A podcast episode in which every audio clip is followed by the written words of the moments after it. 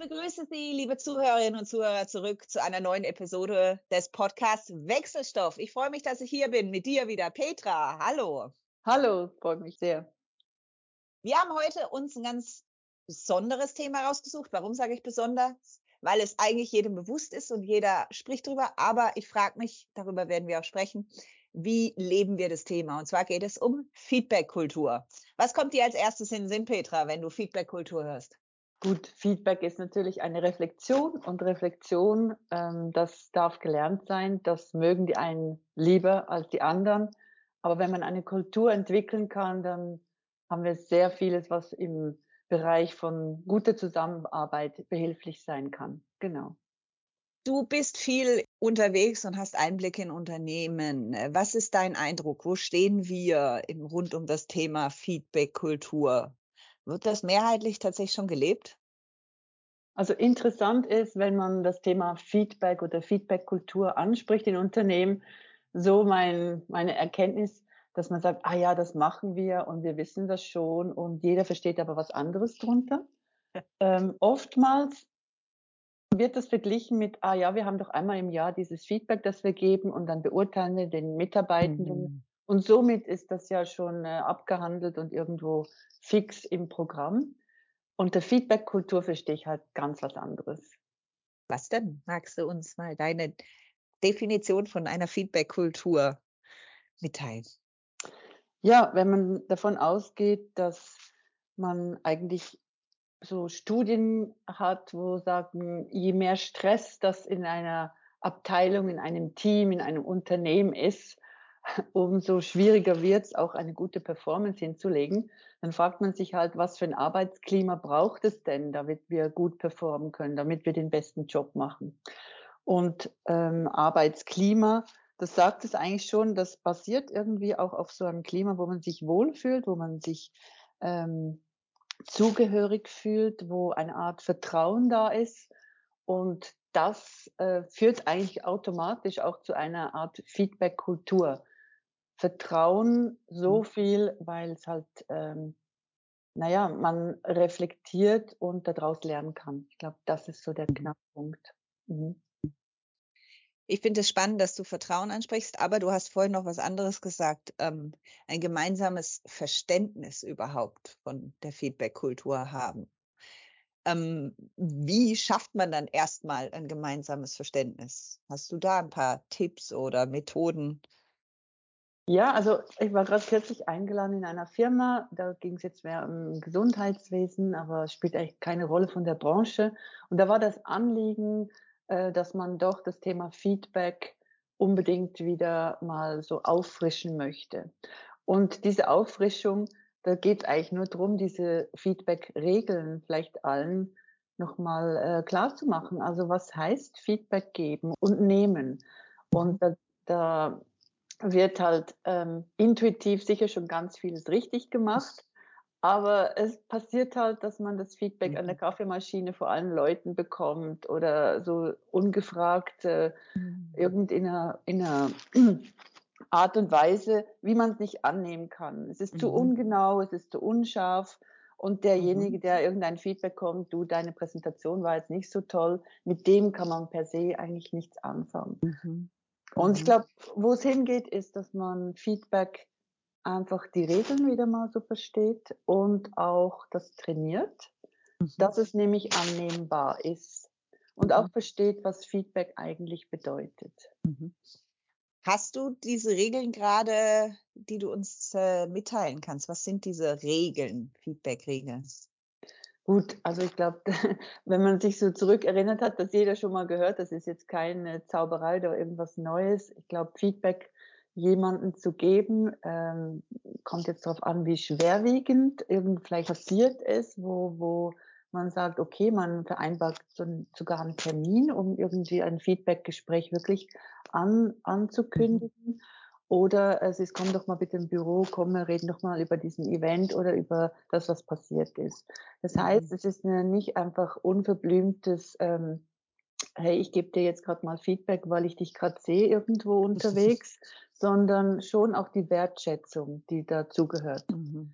mhm. Und ähm, dieses Feedback geben bedeutet auch, dass man das in einer Art ähm, weitergibt, dass es, dass es verstanden werden kann. Das heißt, es ist eine Ich-Botschaft. Ich habe wahrgenommen das oder ich habe gesehen das. Ich habe dich so erlebt.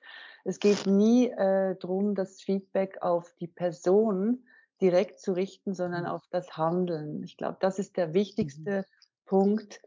Und wenn man das Handeln anspricht, also irgendwie, da warst du zu spät, da warst du was auch immer, was nicht so gut gelaufen ist oder wo man etwas verbessern möchte, auch für die Zukunft oder daraus einen Lerneffekt bringen möchte, dann muss derjenige, der das Feedback bekommt, das auch verstehen. Also das ist mal mhm. das Geben, also Feedback geben, ähm, einfach schauen. Das ist immer eine Beziehungsgeschichte, also nur mit der Person selbst, nicht vor anderen mhm. Leuten ähm, vielleicht auch vom Timing her, wenn es was Größeres ist, das einzuplanen, die Wertschätzung mhm. zu geben, die Ich-Botschaft und dann mhm. immer auch, was, was können wir verbessern oder siehst du das auch so, also dieser offene Dialog. Mhm. mhm. Ähm, beim Feedback nehmen, das ist genauso äh, auch eine Regel. Ich glaube, automatisch möchte man sich ja erstens nicht bloßgestellt fühlen, man möchte das mhm gesichtswahrend haben. Und dann kommt man halt schnell ins Verteidigen. Nein, das mhm. ist nicht so, das stimmt ja gar nicht oder du siehst das falsch. Mhm. Also da ist halt viel Konfliktpotenzial immer auch schon in der, im Wording mhm. und in der Haltung. Und ich sage immer, ähm, auch in den Workshops, die ich oft mache, das sind so kurze Frequenzen, manchmal einfach eine Stunde, wo man mit dem Team zusammensitzt und das übt. Ähm, einfach zuhören einfach ähm, ohne irgendwelche Kommentare, nein, nein, das war so oder das war anders, sondern einfach mal das mhm. annehmen zu können, wie ein Geschenk zu Weihnachten, okay? Einfach mhm. mal das Überraschungspaket. Und ähm, erst im Nachgang einfach zu mal sagen, danke für das Feedback, ohne mhm. dass man sich jetzt da schon, weiß nicht wie, rechtfertigen muss. Ich glaube, es mhm. ist wirklich eine Kommunikationstraining, wo man da mhm. in Regeln redet.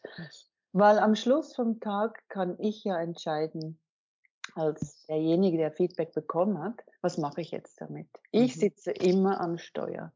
Ich sitze, ich bin der Pilot, weil wenn ich das als Geschenk anschaue, dann kann ich sagen, okay, ich kenne ja meinen Teil, wie ich bin und wie ich vielleicht ankomme, wie ich handle oder was irgendwie ist. Mhm aber es gibt ja auch diese bekannten blinden Flecken. Und mhm. wenn ich mir das so etwas Gutes tun will, dann traue ich mich da einfach auch mal nur hinzuhören. Und mhm. vielleicht hole ich mir sogar indirekt auch nochmal von anderen Leuten ab. Wenn das ganz viele so sehen, da ist vielleicht was dran und ich habe ganz viele Chancen, da zu lernen und, und mich weiterzuentwickeln. Mhm. Also drum, ich sage immer wirklich, nehmt das mhm. Weihnachtsgeschenk an. Also es ist wirklich tatsächlich auch die, die, sich zu erlauben, dafür Zeit und Raum überhaupt einzuräumen und äh, nicht zwischen Tür und Angel einfach mal so das, der, die, die da hingeworfene Rückmeldung. Klar, also ich meine, wenn man sagt, hey, super gelaufen oder hast du toll gemacht, das ist ja absolut ja. nach wie vor möglich und überhaupt kein, ja. äh, steht gar nicht zur ja. Frage. Aber wenn es wirklich darum geht, dass man daraus auch lernen und weiter sich entwickeln will, Mhm. Als Team, als, als Vorgesetzte, wo auch immer. Ich glaube, da ist ganz viel Chance und das kann halt nur mhm. passieren, wenn man auch so eine Kultur entwickelt. Und darum empfehle ich, dass man das wirklich im gemeinsamen ja, Workshop mal als, wie als Kickoff aufnimmt, weil dann haben mhm. alle die gleichen Regeln, das gleiche Verständnis. Mhm. Und man hat es vielleicht schon mal geübt mit dem einen oder anderen Case. Und dann ist es nicht so, irgendwo hängt es in der Luft. Ähm, das ist sehr, äh, also funktioniert super cool. Kleiner Aufwand, große Wirkung. Ich würde gerne darauf zurückkommen, was du vorhin noch gesagt hast, und zwar das Thema Vertrauen. Warum mhm. ist es überhaupt so wichtig, im Vorfeld um eine gute Feedback-Kultur aufzubauen? Oder warum zahlt eine gute Feedback-Kultur auch so sehr auf das Vertrauen dann ein? Ich denke, also gut, Feedback-Kultur, es geht um Beziehungsmanagement, es geht mhm. um, um, wie arbeiten wir zusammen ähm, und wir wollen ein Arbeitsklima schaffen, wo jetzt nicht Stress ist, weil man eben immer das komische Gefühl hat, äh, vielleicht mhm. nicht dazu zu gehören oder man fühlt sich emotional irgendwo halt nicht wohl, weil man mhm. immer denkt, ah, ja, am Schluss vom Tag geht es ja darum, dass man den bestmöglichen Job machen kann. Und da ist mhm. halt dieses Vertrauensbasis ähm, eine der wichtigen Komponenten. Ich glaube, wenn man jetzt sich selber reflektiert und sagt, ähm, was mache ich für einen Job und wie wichtig ist mir, dass ich auch wertgeschätzt werde, respektiert werde, was ich mache, ähm, dass ich auch lernen kann aus den Sachen, wo vielleicht nicht so gut gelaufen sind, dann basiert das halt auf, auf einem Beziehungsmanagement. Und das wird, denke ich mal, auch jetzt mit den ganzen Fortschritten und technologischen Aspekten immer wichtiger. Und es gibt mhm. ja auch mhm. Studien dazu, wo sagen, ähm, dass äh, zum Beispiel von Gallup war eine, war eine Studie zum Thema Zugehörigkeitsgefühl, wenn, wenn da rund 16 Prozent sagen im Durchschnitt, ähm, dass sie eigentlich fühlen, dass das äh, Zugehörigkeitsgefühl nicht mehr da ist, dann ist das schon eine, eine große Geschichte. Das heißt, mhm. ähm, man müsste eigentlich viel mehr auch auf diesem Arbeitsklima-Thema arbeiten, mhm. weil am Schluss vom Tag geht es um die Performance und wenn ich mich nicht ähm, ja, in, in, wohlfühle, dann, dann ist das ein Teil, auch wenn ich sonst alle Tools mhm. oder Informationen habe, zu meinem Job zu machen, äh, ist das okay, aber diese, diese Teamarbeit, ich glaube, die ist schon auch äh, relevant. Mhm. Ich danke dir, liebe Petra. Ich hoffe, Sie, liebe Zuhörerinnen und Zuhörer, haben diesen Anstoß mitgenommen, warum das Thema Feedback-Kultur, ein gemeinsames Verständnis darüber aufzubauen und das auch tatsächlich als konstruktive Kritik und konstruktives Feedback zu leben, ähm, um natürlich im Team zum einen gemeinsam gut miteinander arbeiten zu können. Du hast es angesprochen, das Arbeitsklima zu verbessern, dann Vertrauen aufzubauen und dann natürlich auch äh, erfolgreich als Team arbeiten zu können. Ich danke dir, liebe Petra. Sehr gerne. Danke euch und danke dir, Maike.